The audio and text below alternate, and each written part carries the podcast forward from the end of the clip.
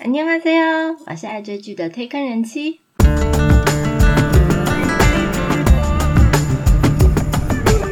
欢迎大家来听我说句话，跟着我一起掉入无止境的追剧人生吧。Hello，我是推坑人妻。今天的内容很不一样哦。之前做过 TVN 电视台、JTV 电视台收视的排行，这次来一点 different 的。 我整理了二零二零年上档过的韩剧里面收视率最惨烈的排行 Top Ten，哈哈。为什么我要做这个呢？其实原因是因为我前几周的新闻稿有看到 MBC 三月底的开播，李明基和娜娜主演的《哦朱人君》，它的收视率居然只有零趴！哎，天哪，我真的不敢置信。那我实际去查了一下，它的数字是零点九趴，但是我还是很难想象零点九趴的收视率到底有多惨。那可能是我平常追的韩剧大部分都蛮热门的。动不动就十几二十趴很正常。然后我前几天追的 O C N 开播的新戏《黑洞》，天哪！第一集它的剧情也是很杂乱，到我一度很想放弃，但是我还是决定给他三次的机会。想不到我刚刚查了一下，它首周的收视率居然也只有零点九五趴。我祝福他能够渐入佳境。好，我们回归主题。这次我把所有韩国的电视台在去年一整年二零二零年开播的电视剧收视率表大会诊，告诉大家哪一些韩剧可能会有雷。不过呢，因为也刚好当时的竞争可能太激烈，所以会受到影响。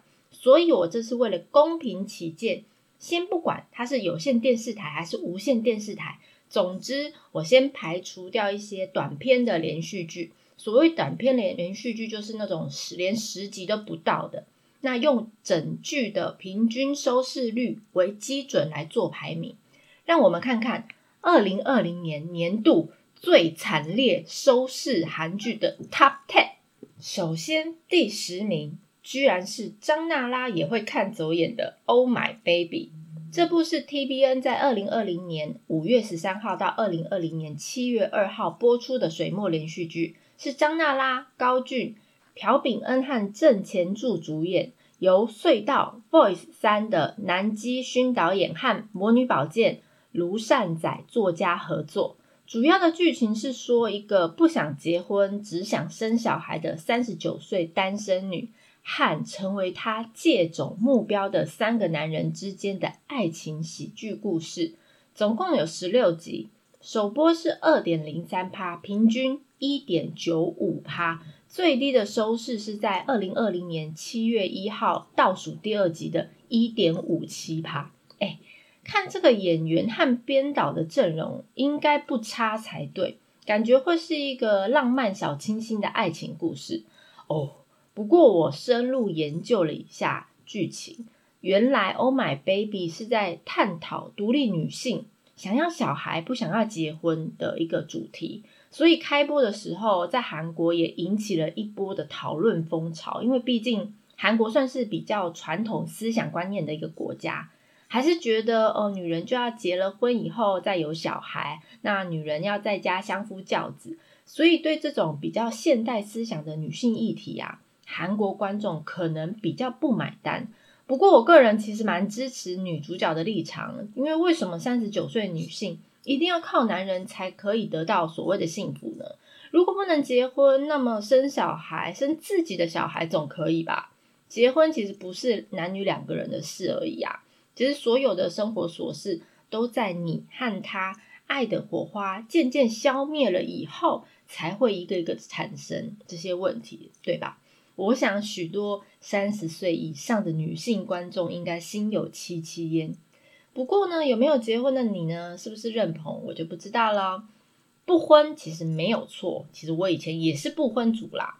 但是错过自己生小孩的权利，到最后呢不能生的时候，你可能就会忘他。所以呢，张娜拉饰演的张夏丽这个主角。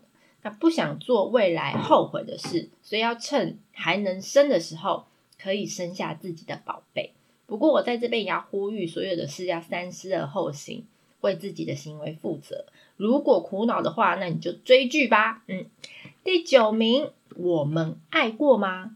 这部是 JTBC 在二零二零年七月八号到二零二零年九月二号播出的水木连续剧，由宋智孝、孙浩俊、宋忠浩、具子成、金敏俊、金多顺主演，由金吉花的金道亨导演和李胜珍编剧合作，总共十六集，首播两趴，平均一点九二趴。最低的收视在二零二零年八月六号第十集的时候的一点六四趴。那我们爱过吗？这部故事呢是描述一个热爱电影的女大学生，叫卢爱琴。她十四年以来都独自抚养女儿长大，是一个单亲妈妈。但是她凭着一股傻劲儿，不想放弃她的电影梦。没想到，其实在她穷途末路的时候，身边也突然出现四个男人。而且这四个男人是完全不同类型的男人，每个人都想守护他展开的五角关系浪漫爱情剧。哪四种类型的男人呢？有个性不好却吸引人的那一种型，或出色但令人同情的风云人物型，或可怕又性感的霸道总裁型，和年轻却让人心动暖心奶狗型。如果这四种男人出现在你面前，你会选择谁？其实这类型多角恋的剧情啊，那蛮多的。一个平凡的女性突然被很多男性簇拥，然后烦恼到底该选谁的这种剧情，天哪，真的还算是蛮老梗的。那这部剧的评价和收视有一点开高走低啦，所以在剧情里面，他们探也是探讨单亲妈妈的社会生存问题。或者是单亲家庭孩子的教育问题，也讨论了单亲家长在职场上面对现实和主角想要极力完成梦想这部分，其实应该本来要很热血的、很有爱的去展开，然后走完这一整部戏才对。不过它应该是有点那个虎头蛇尾，所以它的呃收视也是开高走低。那虽然它的结尾是 happy ending，修成正果。不过它的收尾有一点勉强。第八名是，居然我觉得还蛮好看的《私生活》。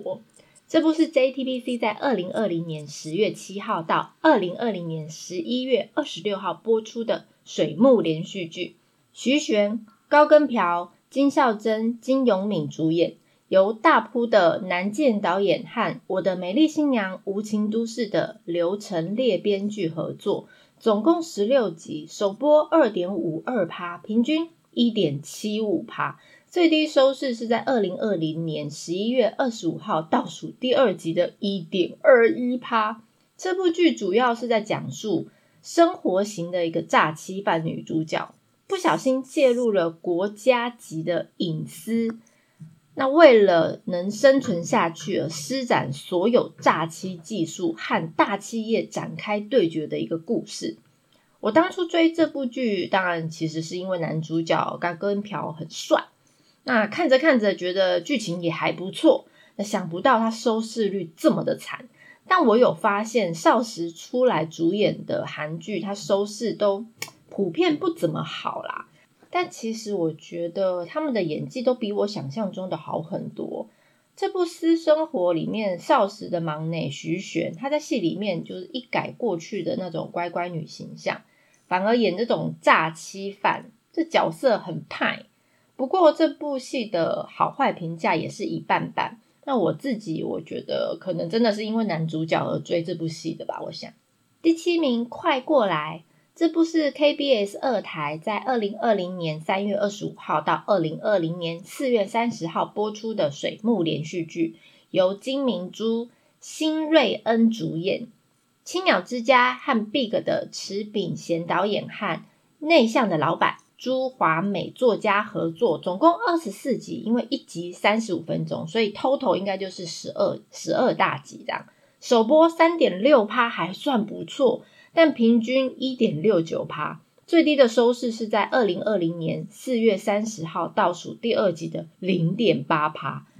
这部剧其实改编自同名的网络漫画，它是在讲呃变成人类的一个猫咪和主人展开微妙的心动的爱情故事。诶，这种剧情好像很多电影也一模一样，也就是老梗剧情啊。那平平都是老梗内容，为什么这部片的收视率这么的惨烈？天哪，最低只有零点八趴收视率，诶而且是破了韩国无线电视台历年最低收视纪录，哎，蛮糗的。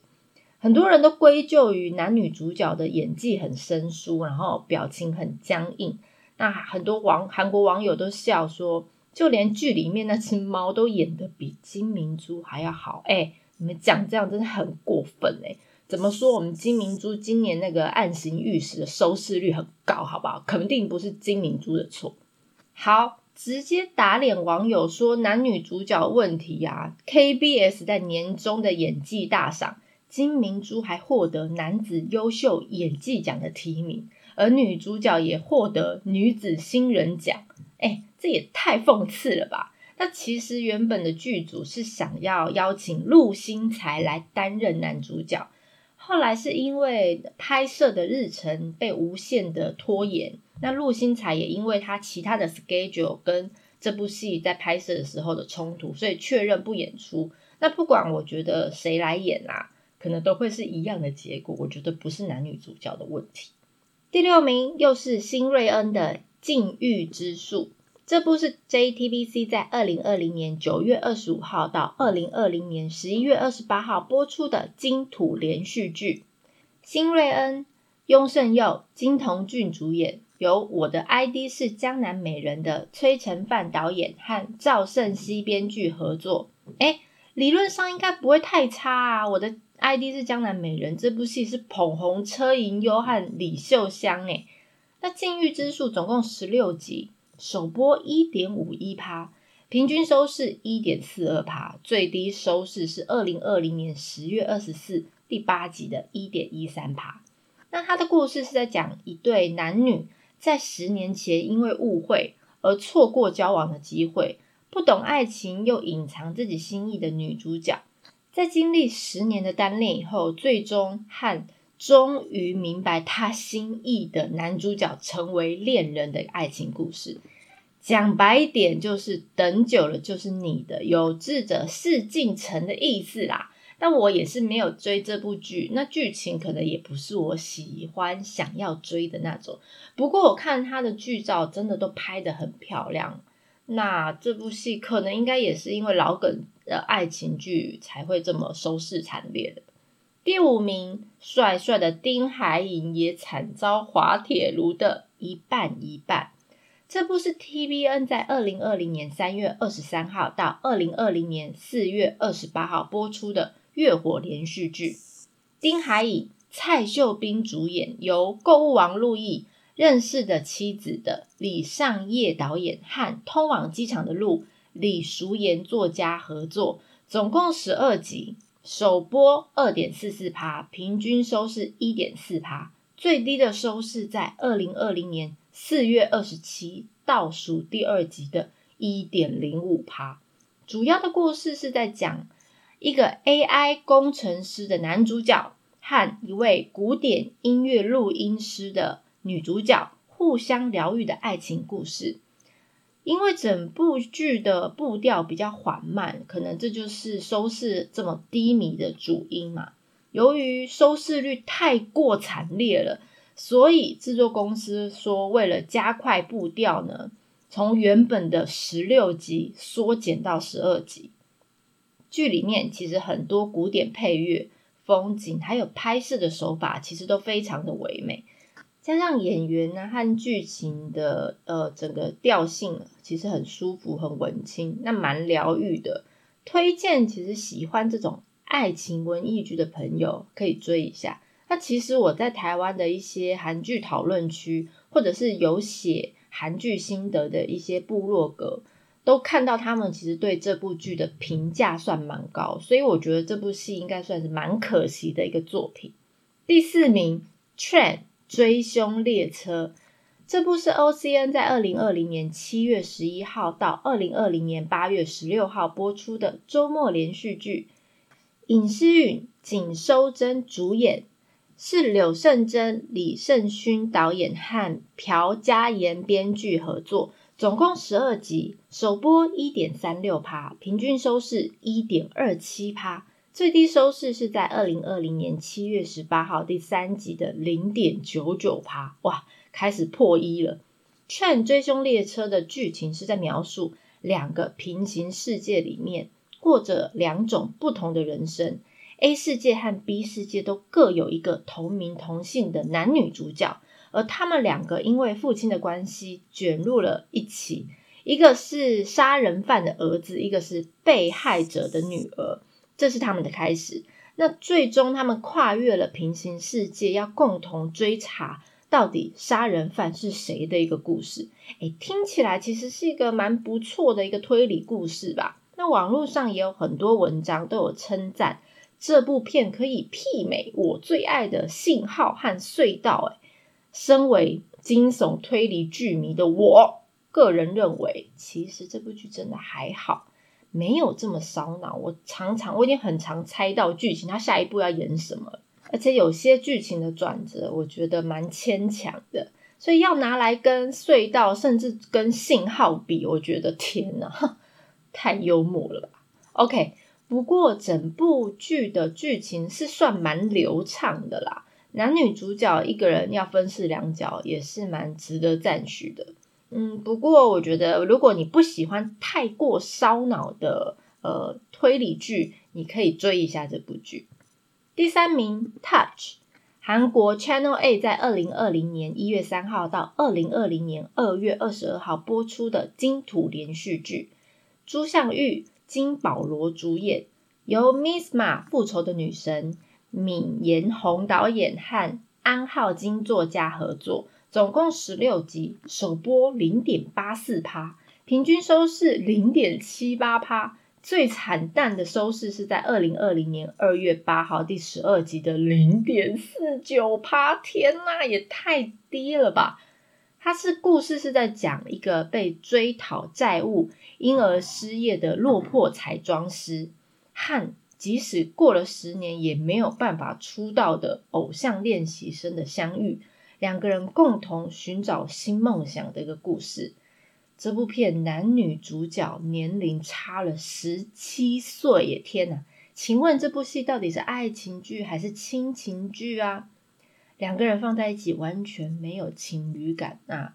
我其实没有追这部戏啦，那我不知道到底有没有爱情成分呢？还是像《如蝶翩翩》？哎，《如蝶翩翩》不能比，好算了，好吧，反正总之这部戏不是我的菜。OK，第二名《宵夜男女》，这部是 JTBC 在二零二零年五月二十五号到二零二零年六月三十号播出的月火连续剧，丁义宇、知音、李学周主演，由爱上王世子的宋智元导演和被称为神的男子。朴胜惠作家合作，总共十二集，首播一点五三趴，平均收视零点七七趴，最低的收视是二零二零年六月三十号大结局那一天的零点四四趴。天呐，这部剧是在讲为了实现梦想而伪装成 gay 的一个男主角，以及不知道他是伪装成 gay。让他出演自己出道作品的一个热血 P.D 女主角之间的浪漫爱情故事。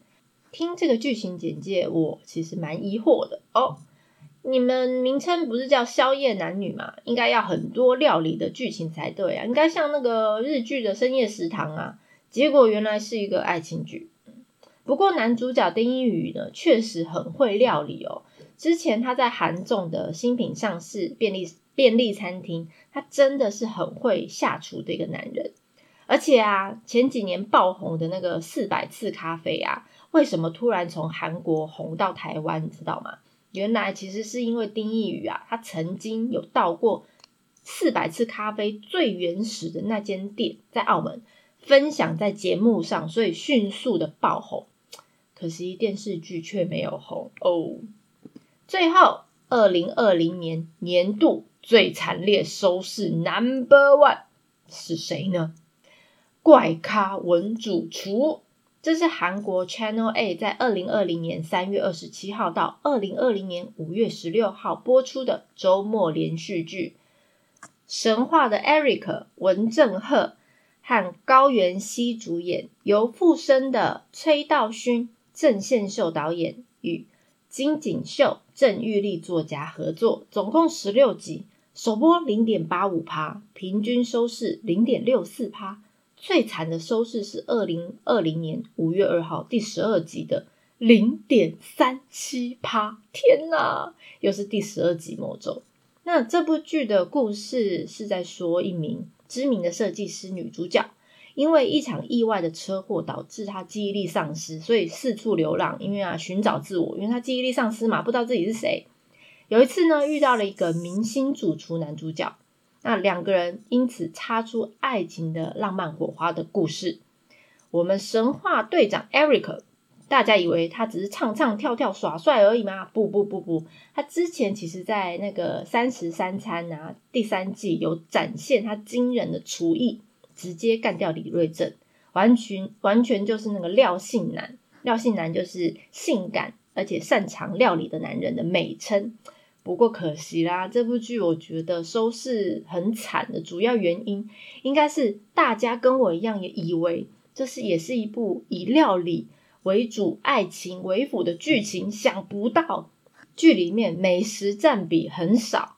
那因为还有女主角车祸失忆啊、丢失梦想的故事，然后又剧中反派的斗争，都更弱化了美食的部分，所以蛮可惜的。之前 Eric 的又是吴海英啊，我觉得超好看哎，所以这部剧我对他觉得有点可惜喽。